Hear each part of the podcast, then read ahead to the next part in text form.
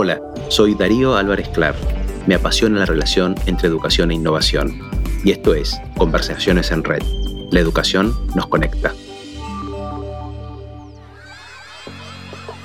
Hoy vamos a conocer una de esas historias que inspiran y motivan. Una historia de solidaridad y transformación. Hoy, en Conversaciones en Red, hablamos con Eduardo Coco Oderigo, el fundador de los Espartanos, un equipo de rugby integrado por personas privadas de su libertad ¿Qué lo motivó a formar este proyecto? ¿Qué cambios notó en todos estos años de trabajo en las cárceles? ¿Cómo explica el poder transformador del equipo y de la educación? Bienvenidos y bienvenidas a una charla realmente inspiradora. Buenas tardes, soy Eduardo Derigo, tengo 52 años, estoy casado con Magdalena, tenemos varios hijos y lo que nos conmueve, lo que nos gusta, es acompañar y que el día de mañana, arrancando con nuestros hijos, que sean buenas personas. Hola Eduardo, nada más ni nada menos, ¿no? Qué pequeña misión se propusieron en la vida. Y si me permitís, a partir de ahora te digo hola Coco porque todos te conocen o te identifican como Coco. ¿Es así? Exacto. Casi que no me acuerdo que me llamo Eduardo, así que dale, vamos con Coco. Le vamos a quitar esa formalidad entonces, así todos te reconocen. Coco, vos hablas de acompañar que has impulsado y hoy mucha gente te acompaña, un proyecto que nos admira, que tiene que ver con los espartanos, que nos gustaría que nos cuentes, pero para introducirnos me gustaría leer cuál es la misión que ustedes declaran de sí mismos. Hablan de transformar la vida de las personas privadas de su libertad para su integración social y laboral efectiva a través de la práctica del rugby, la espiritualidad, la educación y la vinculación con el mundo del trabajo. Entonces mi primera pregunta antes de hablar del proyecto, ¿Qué es para vos el rugby? ¿Y qué es para vos la espiritualidad? El rugby es una pasión que tengo desde muy chico y creo que es eh, el motor para muchas otras cosas. Uno habla de valores que te inculcan, muchos tuvimos la suerte en tu casa, en el club. Cuando uno va creciendo, esa pasión por un deporte viene impregnado de un montón de cosas. No es que los valores son de un deporte, son de la vida, pero en un deporte en particular como este, que a mí me, me atrapó desde que lo conocí, me quedó grabado a fuego. Esa pasión, intenté llevarlo, en este caso, a una cárcel. Y en el tema de la espiritualidad, también inculcado desde el colegio, pero sobre todo mi mujer, que venía chipiada mucho más fuerte que yo en ese sentido. Y, bueno, me va, porque no digo que me, lo, ha logrado, es, me va enfocando cada vez que puede. Bueno, eso de esa sociedad que armaron con Magdalena, con tu mujer, seguramente es lo que han criado, han formado, han acompañado a sus hijos, pero también en otros roles en la vida, ¿no? O sea, proyectos personales hasta que llegó el momento de querer compartirlo, irradiarlo a otras personas y personas que quizás lo necesitaban más que otros, como pueden ser personas privadas de su libertad. ¿Cómo nace el concepto, la idea, la necesidad de que los espartanos vieran la luz? Lo cierto es que fue medio de casualidad. Yo trabajé 15 años en el Poder Judicial, en distintos juzgados penales, hice la carrera judicial hasta secretario de un juzgado federal acá en San Isidro, y nuestra tarea era, bueno, por ahí meter preso a, muchas personas que habían secuestrado gente, vendiendo droga y demás. Esa era una parte, nuestro aporte, mi aporte durante todo ese tiempo. Pero después un amigo quería conocer una cárcel, que yo no iba a las cárceles. Tanto me insistió que un día lo acompañé. Y vi en primera persona a estas personas que nosotros veíamos una vez, un rato, en un juzgado con un guardia al lado y que nos miraban con cara de pollito mojado porque querían salir de esa situación, a ver la realidad que viven ahí adentro y ya cuando nosotros los mirábamos, ya no era uno solo, sino que eran de a 20 que nos miraban feo, diciendo esto no es un zoológico que me venís a mirar, ¿no? Y vi en primera persona, como decía, otra realidad. Y esto de cuando estaba en el juzgado venía alguien por un robo, salía, volvía a estar preso por un robo con armas, pasaba un tiempo y salía, y después aparecía el homicidio en ocasión de robo, era como fiesta cárcel con este amigo, era como adelantarme a, lo que iba a pasar, ya los vi, y esto va, van a salir dentro de poco, y ya sé lo que va a pasar, cómo hacer algo para que no pase, para que esto no pase más. Y no se me ocurría qué. Deporte hace muy bien, a mí me hizo muy bien el rugby. Y bueno, sin pensarlo demasiado, porque si lo pensaba un poco más no iba. Fui solo a ofrecerle al director de entonces empezar con el rugby como herramienta que es mucho más rápida. Yo pensaba en un trabajo, uno está tres años y por ahí no los conoce demasiado, compañeros, pero dentro de una cancha en una hora sabes quién es quién. Si juegas al fútbol, el que no quiere atajar, el que no quiere salir, el que se la pasa hablando, el que raspa, el calladito que está en todos lados. Bueno, en una hora se ve mucho más que dándoles una charla semanalmente en una cárcel. Entonces, y en el rugby se ve claramente el que tiene miedo, el que se anima no solamente a correr con la pelota, sino a taclear, a exponer su cuerpo. Bueno, se ve esa, herramienta, así como la cuento, parece muy linda, pero el director no quería saber nada, porque creía que personas violentas con deporte violento hasta el fuego. Bueno, finalmente nos dejaron hacer una práctica y después de esa primera práctica nos dijeron, ustedes no vuelven más. Acá la gente viene, hace alguna actividad, se saca una foto, la sube a sus redes, dice, mira qué bueno que soy, que fui una vez a una cárcel a hacer tal actividad y no vuelven nunca más. Ustedes van a hacer lo mismo, ¿no? Lo cierto es que no lo habíamos pensado, pero cuando me mojó la oreja este que dijo eso, le dije, vamos a volver todos los martes. Bueno, y a partir de ahí, desde el año marzo del 2009, ahora vamos todos los martes. Estoy esperándolo para, para ir a las 9 de la mañana. Escuchándote, pienso primero en, una, en un paralelo. El primer colegio de la red, sabes que se abrió en marzo del 2009. ¿Cuántas cosas nacieron ahí?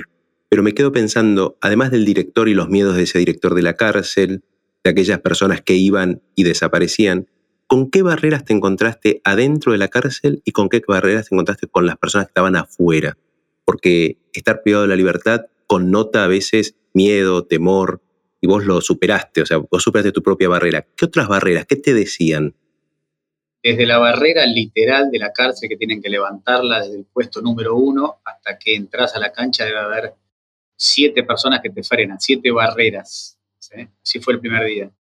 Una, dos, tres, cuatro, tardamos una hora y cuarto en llegar a la última barrera, una hora y cuarto. Y el último, que tenía una itaca, nos dice no van a poder entrar porque tienen pantalón corto y no me vas a convencer, acá tengo una orden que si pantalón corto no entra. Bueno, habla con el director y dice, bueno, finalmente entramos. Bueno, esas barreras literales que se fueron abriendo en la cárcel se abrían y se cerraban. Se abrió una vez, dos veces, la tercera para no vengas más. Desde ese tipo de barreras nos costó mucho tiempo tratar de, que se levanten y que estén abiertas. Eso es una. Después están las de adentro, los propios presos, que decían, esta gente viene a sacar tajada, ¿para qué viene? Si acá no nos visita nadie. No éramos creíbles, pero nos hicimos creíbles con el devenir de los martes. Martes tras martes, tras martes, tras martes, jugar con ellos. Primero que tacleó en esa cancha tuve que ser yo porque no querían taclear ellos. Me encaró el más grandote y le tuve que ir al más grandote. Y ahí generamos confianza. Si este tipo se viene a tirar acá, a rasparse y quiere taclear al grandote, por ahí ustedes no me ven, yo mido a lo sumo, a lo sumo un metro setenta. Así que bueno, esto fue, se fueron rompiendo esas barreras de adentro. Y después estaban, como me preguntabas recién, las de afuera, las de tus amigos, tus conocidos, que esta gente se pudra en la cárcel, viste lo mal que hicieron, ¿por qué no vas a, acompañar a gente a un comedor, un asilo de ancianos, de chicos abandonados? ¿Por qué a esto que se portaron mal? Y bueno, lo dijiste ahí en la misión, despertarnos, la idea no es acompañar, es transformar. No es como dice el Evangelio, acompañar, visitar a un enfermo, un preso, dijimos, para visitar a alguien, yo visito a mi tía que tiene 89 años y está en un geriátrico. A ella trato de ir todas las semanas a visitarla, a acompañarla. Pero a transformar en una cárcel, no, si no, estamos perdiendo el tiempo. ¿Por qué?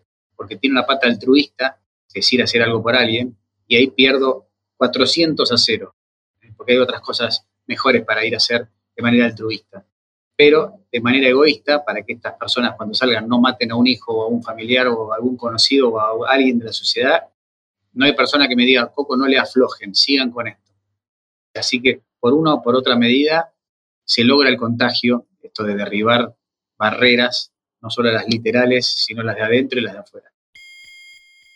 Te escucho y sigue siendo altamente inspirador escucharte y pensaba qué necesario es ver la persona por detrás de sus actos, ¿no? Porque tus amigos cuando te hablaban de o del temor o del cierto bronco, rencor de lo que habían hecho otros, tenés que mirar vos, quienes te acompañan, quienes forman hoy la, la asociación, es mirar más profundo, no quedarte en la superficie, porque esa persona, además de tener una historia pesada, dura, también tiene valores o se reencuentra con valores o se los transmitís, ¿no? Esta transformación de que ustedes plantean tiene que ver con un trabajo sostenido y personas que se hayan sentido miradas y vuelvan a ganar la confianza.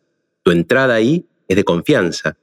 ¿Qué historias transformacionales, si querés con nombre, con algún nombre, sabes que estos proyectos cambian la vida? ¿Cuáles son las historias que te atravesaron a vos? Alguien que decís, esto fue una posibilidad para este hombre. No, son cientos de cientos de casos a esta altura. Puedo poner un ejemplo, dos, tres o cientos de cientos. ¿eh? Te pongo el último, el de hace una hora. Fuimos a dar una charla a un colegio que da con mucha gente que vive en la villa. Lo mandan a un colegio donde hay otro colegio privado que solventa, así que como para darle una oportunidad de educación más alta. Eran chicos de 15, 16 años y yo fui con un espartano que estaba en libertad con su mujer. Y él contaba lo que era adentro de la cárcel y lo que lo transformó, que alguien lo mire, que alguien lo valore, que alguien le pegue una palmada en el hombro y que le diga, vos podés. Y después de escuchar su testimonio, habló la mujer de él. Y la mujer que lo acompañó durante 14 años que estuvo preso, todas las semanas y con dos hijos en común, lo fue acompañando y vio esa transformación. Fue para ella, de, entrada era poco creíble, porque siempre, siempre me dice que iba a cambiar y no cambiaba, hasta que llegó el día que salió en libertad. Esto fue hace cuatro años. Y hoy hablaba del ejemplo que es como padre, como marido, más allá de, todas sus circunstancias y de sus idas y vueltas o sus peleas naturales en el matrimonio, lo puso como un ejemplo. Ella, la humildad de esa mujer para, para destacar a su marido cuando ella fue la que acompañó desde el, desde el peor lugar, hoy le toca disfrutar desde cerca, alguien que yo lo vi en los momentos en que se iba cuestionando para un lado y para el otro. Bueno, y se fue volcando cada vez más para, para hacer el bien y transmitirle a sus hijos lo que no quería que le pase el día de mañana, lo que ha sufrido esta persona con 14 años detenido. Ese, ese testimonio es, es revelador, ¿no? y me vuelvo al concepto de la misión, transformar vidas. Transformar vidas del que está, por distintos motivos, en situación de encierro. Pero esa mujer también transformó la vida, volvió a apostar a esa familia con ese hombre, pero también pienso en esas chicas y en esos chicos que te escuchaban en las escuelas, vos decías recién en escuelas de distintos contextos, escuelas en contextos de alta vulnerabilidad, en colegios privados, en colegios de distintas características. Yo creo que, no sé si vos tenés el feedback, yo lo he tenido, de jóvenes que te han escuchado, también estás transformando o inspirando la vida de ellos que te están escuchando y que les es muy ajena esa realidad que le describís, pero que hablas de transformación, ¿no? O sea, esa posibilidad de transformar y acompañar la transformación de otros en jóvenes que a lo mejor están pensando mucho en sí mismos, en su realidad, a veces hasta con cierto grado de, egoísmo, ¿no? De, de, concentración en uno, y mirar al otro es poder decir, wow, esto se puede. O sea, ¿cuántas vidas se transforman con lo que acabas de decir? Con un ejemplo, con un hecho, con una historia. Mirá, es un, como un billar a varias bandas, ¿no? Sí, esto, justo viste esa, esa palabra que a mí me gusta mucho, es tratar de inspirar. Por ahí es con la palabra y otros con, los hechos, con distintos lugares, ¿no? Donde te toque. Aprendí, ¿sí? Que trabajando la humildad, el ego que baje, inspirar no significa que yo soy el, que cambia las cosas, ¿no? El que las cambia son cada persona que escuchó una palabra de alguien en particular. El yo puedo, o el decirle a alguien, vos podés. Alguien me dijo la otra vuelta, esas dos palabras, vos podés, me transformaron la vida. ¿Y cuándo te las dije? Y estábamos en un partido, íbamos empatando uno a uno en tries, y vino un grandote y se me encaró a mí. Y vos me dijiste, vos podés. Y seguramente se lo dije, vos podés, porque no quería perder el partido, yo. ¿sí? Pero ese vos podés logró derribar a ese grandote y empatamos y no perdimos y, le generó otra cosa. Es decir, esto a, a, lo que voy es, tratar de estar en el lugar adecuado, en el momento adecuado, y esto de, que haya más gente que pueda escuchar.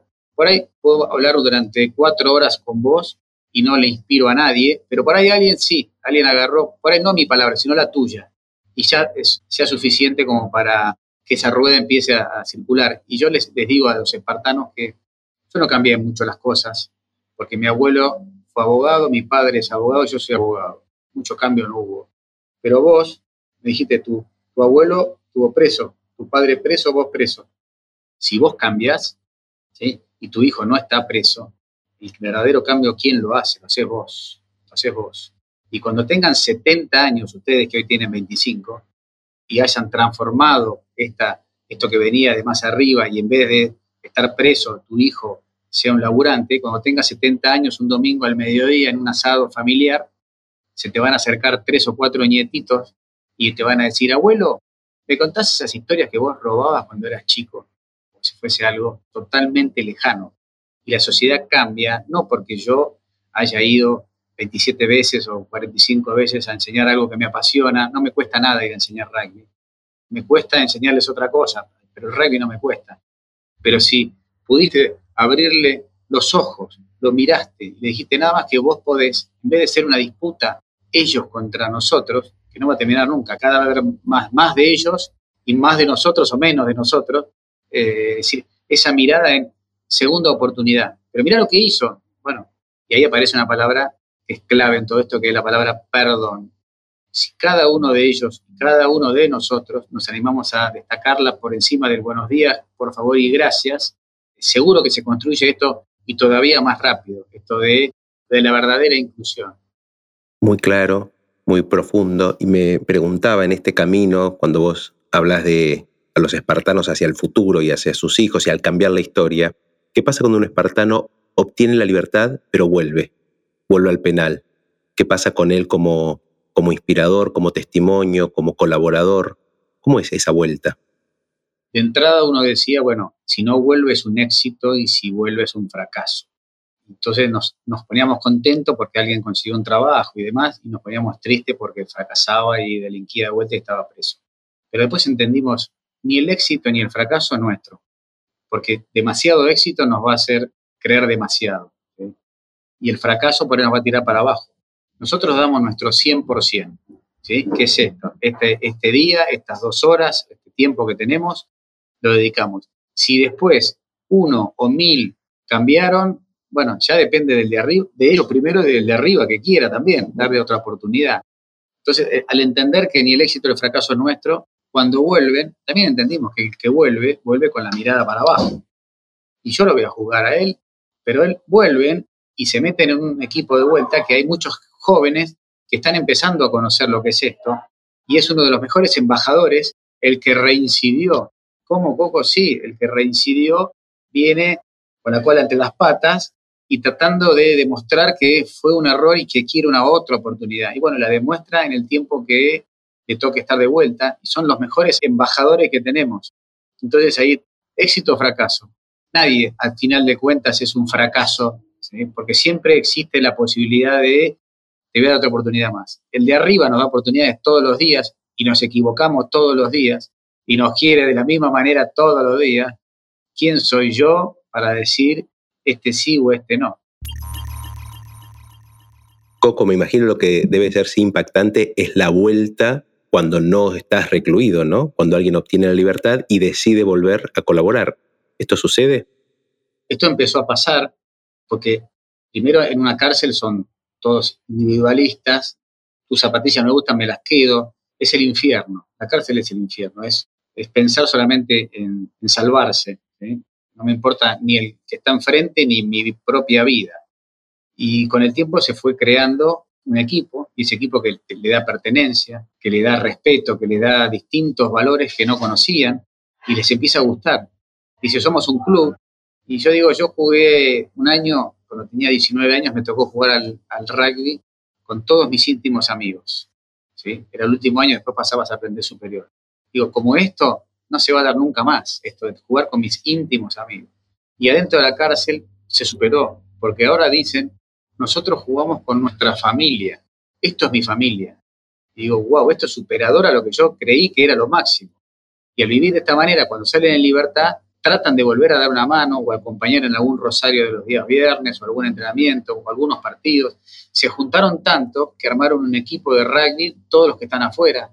Son 30 que hace tres años están jugando, arrancaron con un torneo más inclusivo y ahora están jugando el interempresario. Toda la semana se juntan, porque son parte y cada tanto los que tienen algún día libre que no trabajan, se vienen a dar una mano. El proyecto nació en el penal de San Martín, que creo que era el área de, por lo que decías al principio, de, responsabilidad tuya, también profesional. ¿Qué posibilidades, qué interés o qué expectativas hay con que esto se replique, que llegue a más centros?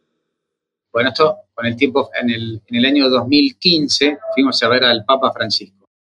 Fuimos con 10 espartanos que estaban en libertad, con 20 voluntarios, y el Papa cuando nos vio, nos recibió en su casa durante una hora y cuarto. ¿eh? Nos dice, esto hay que hacerlo en todos lados. Esto es integración. Que el diente y el, y el enano Santi duerman con el juez que vino con ustedes, el correntino y Baraja que duerman con el director de la cárcel. Fuimos los 30, ¿no? No podía creer. Y volvimos de ahí y todos los voluntarios que fuimos dijimos, tenemos que tomarlo más en serio.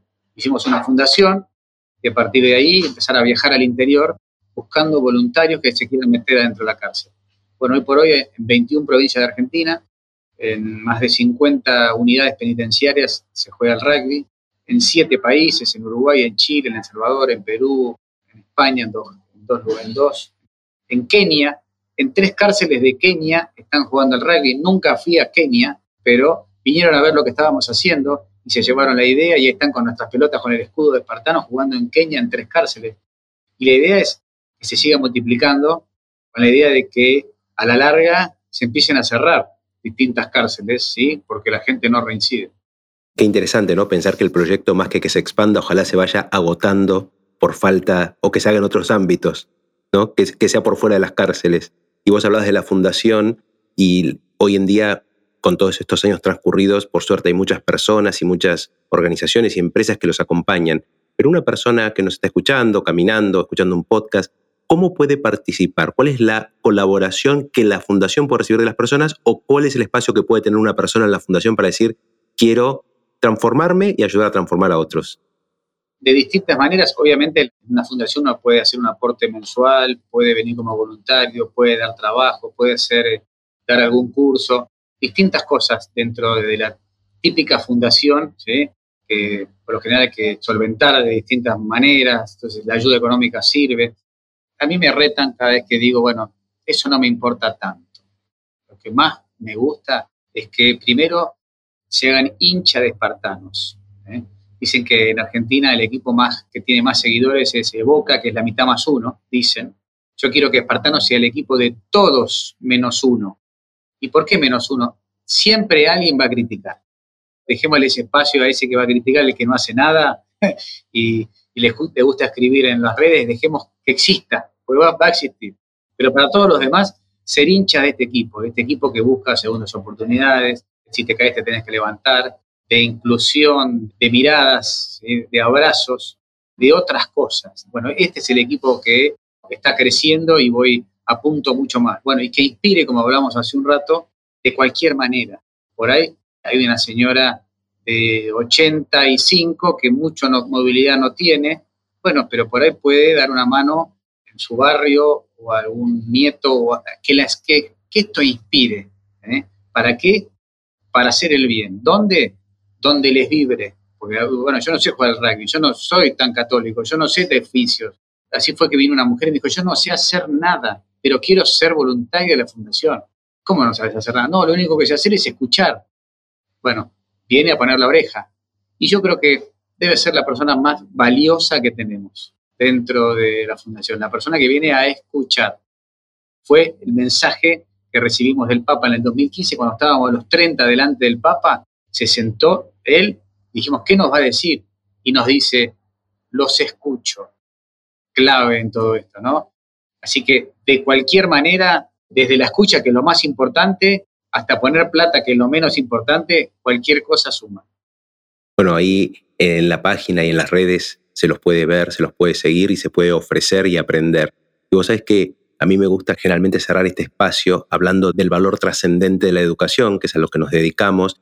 Y creo que más allá de la espiritualidad de la que hablabas al principio, me gustaría preguntarle a Coco si sos consciente del valor trascendente de tu tarea, además de los hijos que dejas, de la cantidad de personas que has movilizado, inspirado a través de espartanos, esta idea de lo tuyo ya te trascendió, ya no es solo tuyo, ¿no? Y este valor trascendente de la educación, creo que a través de espartanos también hay una gran tarea educativa, una tarea educativa que tiene que ver con el aprender, con el redimir, con el hacer con otros, con el volver a dar oportunidades, y aprende el que transforma y aprende el que se transforma, ¿no? Así que Siempre pregunto cuál es el valor trascendente, yo creo que lo contestaste a lo largo de este encuentro, pero te dejo para hacer el cierre esta última reflexión. si, si sos consciente del coco trascendental que sos. No, no soy consciente porque no lo creo y no es por falsa humildad. ¿eh? Durante cuatro años entrené un equipo de rugby con un amigo, después el año siguiente con otro, ahí en la cárcel. Y éramos 10, 20, 30, 20, cuatro años, no movíamos la aguja, pero un día se empezó a rezar el rosario ahí adentro. Y a partir de ahí explotó. Esto es una obra del de arriba, claramente. Yo no puedo estar en todos lados y no soy todos los éxitos que empiezan a aparecer de personas que yo ni conozco. Gracias a vos, yo estoy trabajando en IPF. Si yo no, no lo conozco, no lo vi nunca, porque está en otra cárcel, porque no sé, qué sé yo. Es como que, ¿cómo me voy a adjudicar algo que ni siquiera sé ni el nombre? Y me, gracias, Coco. No, no, no nos confundamos. Cada uno hace su aporte, pero esto es una obra que viene de otro lado. Para el que cree que yo me fui convenciendo cuando empezamos a rezar el rosario. Y hablando de educación, es una de las patas de la fundación, no solo el rugby y la espiritualidad, la educación es la tercera pata y la salida laboral es la cuarta. Dentro de la educación, a mí me conmueve una tarea que hace, hace mi mujer hace años, que es apoyo escolar en un lugar de chicos que tienen 10 años y no saben leer y escribir, o 11 años, con unas realidades tremendas. Y no es muy conocido lo que hace mi mujer, pero es conocido lo que hago yo, que yo voy dos horas a una cárcel y después me la paso dando una charla por acá, una comida por allá, me junto con un funcionario de acá. Quiero destacar, pongo en mi mujer, a un montón de personas, cientos de cientos de personas que trabajan en el, anonimato. Desde el lugar más chiquito, de una persona que decís, bueno, olvidate, este chico no va a aprender nunca, ¿no? Y te dedicas dos horas y, sacó una palabra y fulano le pude llevar algo para que haga, es decir, los pequeños logros, ¿no? como esa, esa historia de una persona que estaba estrellas de mar que se habían quedado en la orilla y se iban a morir todas, y un flaco agarraba y las tiraba. Pero no vas a poder con todas. mientras que tenía una en la mano, dice, bueno, pero por lo menos esta, esta se va a salvar. Hermosa, hermosa imagen para cerrar. Y en vos, en el equipo, en tu esposa, creo que es la, esperanza de la Argentina, ¿no? Una Argentina que es solidaria, una Argentina que puede pensar en el otro, que puede transformar. Mientras pasan muchas cosas, mientras hay muchos ruidos ajenos y afuera, seguimos pensando en cómo transformar vidas. Yo quiero agradecerte enormemente por tu tarea, por este ratito, por esta charla inspiracional. Invitar a quienes no conocen que conozcan más, a quienes conocen que hagamos tareas por los otros, que nos acerquemos y como decís vos, espartanos podemos colaborar, pero hay muchos rincones del país donde están pasando cosas interesantísimas, pero no podemos dejar de verlo porque podemos transformar vidas, como es la misión que ustedes se proponen, y ustedes lo están haciendo a miles, a miles. Solo entrar a ver la página y ver los números que ustedes muestran confirma que tiene sentido el esfuerzo, que tiene sentido levantar barreras, que tiene sentido que haya sido algunos martes solos y que hoy ya no estás tan solo, ¿no? Que cuando uno se junta con otros, la potencia es mucho más, más fuerte. Coco, te dejo despedirte. Acá te escuchan jóvenes, familias, te escuchan docentes, personas de no sabemos dónde, Así que cualquier mensaje que quieras dar como despedida va a ser bienvenido. Yo te dejo un abrazo muy fuerte y dejo el cierre para vos. Bueno, muchas gracias.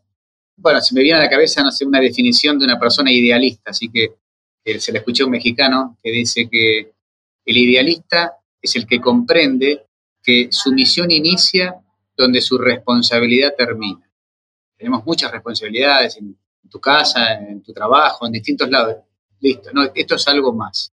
Ese algo más cada uno sabrá a dónde lo puede llevar. Esto fue Conversaciones en Red. La educación nos conecta. Si te interesó, puedes seguirnos en Spotify para enterarte las novedades de los próximos episodios. Y también puedes seguirnos en nuestras redes sociales, arroba reditinere, para compartirnos tu opinión y seguir conversando.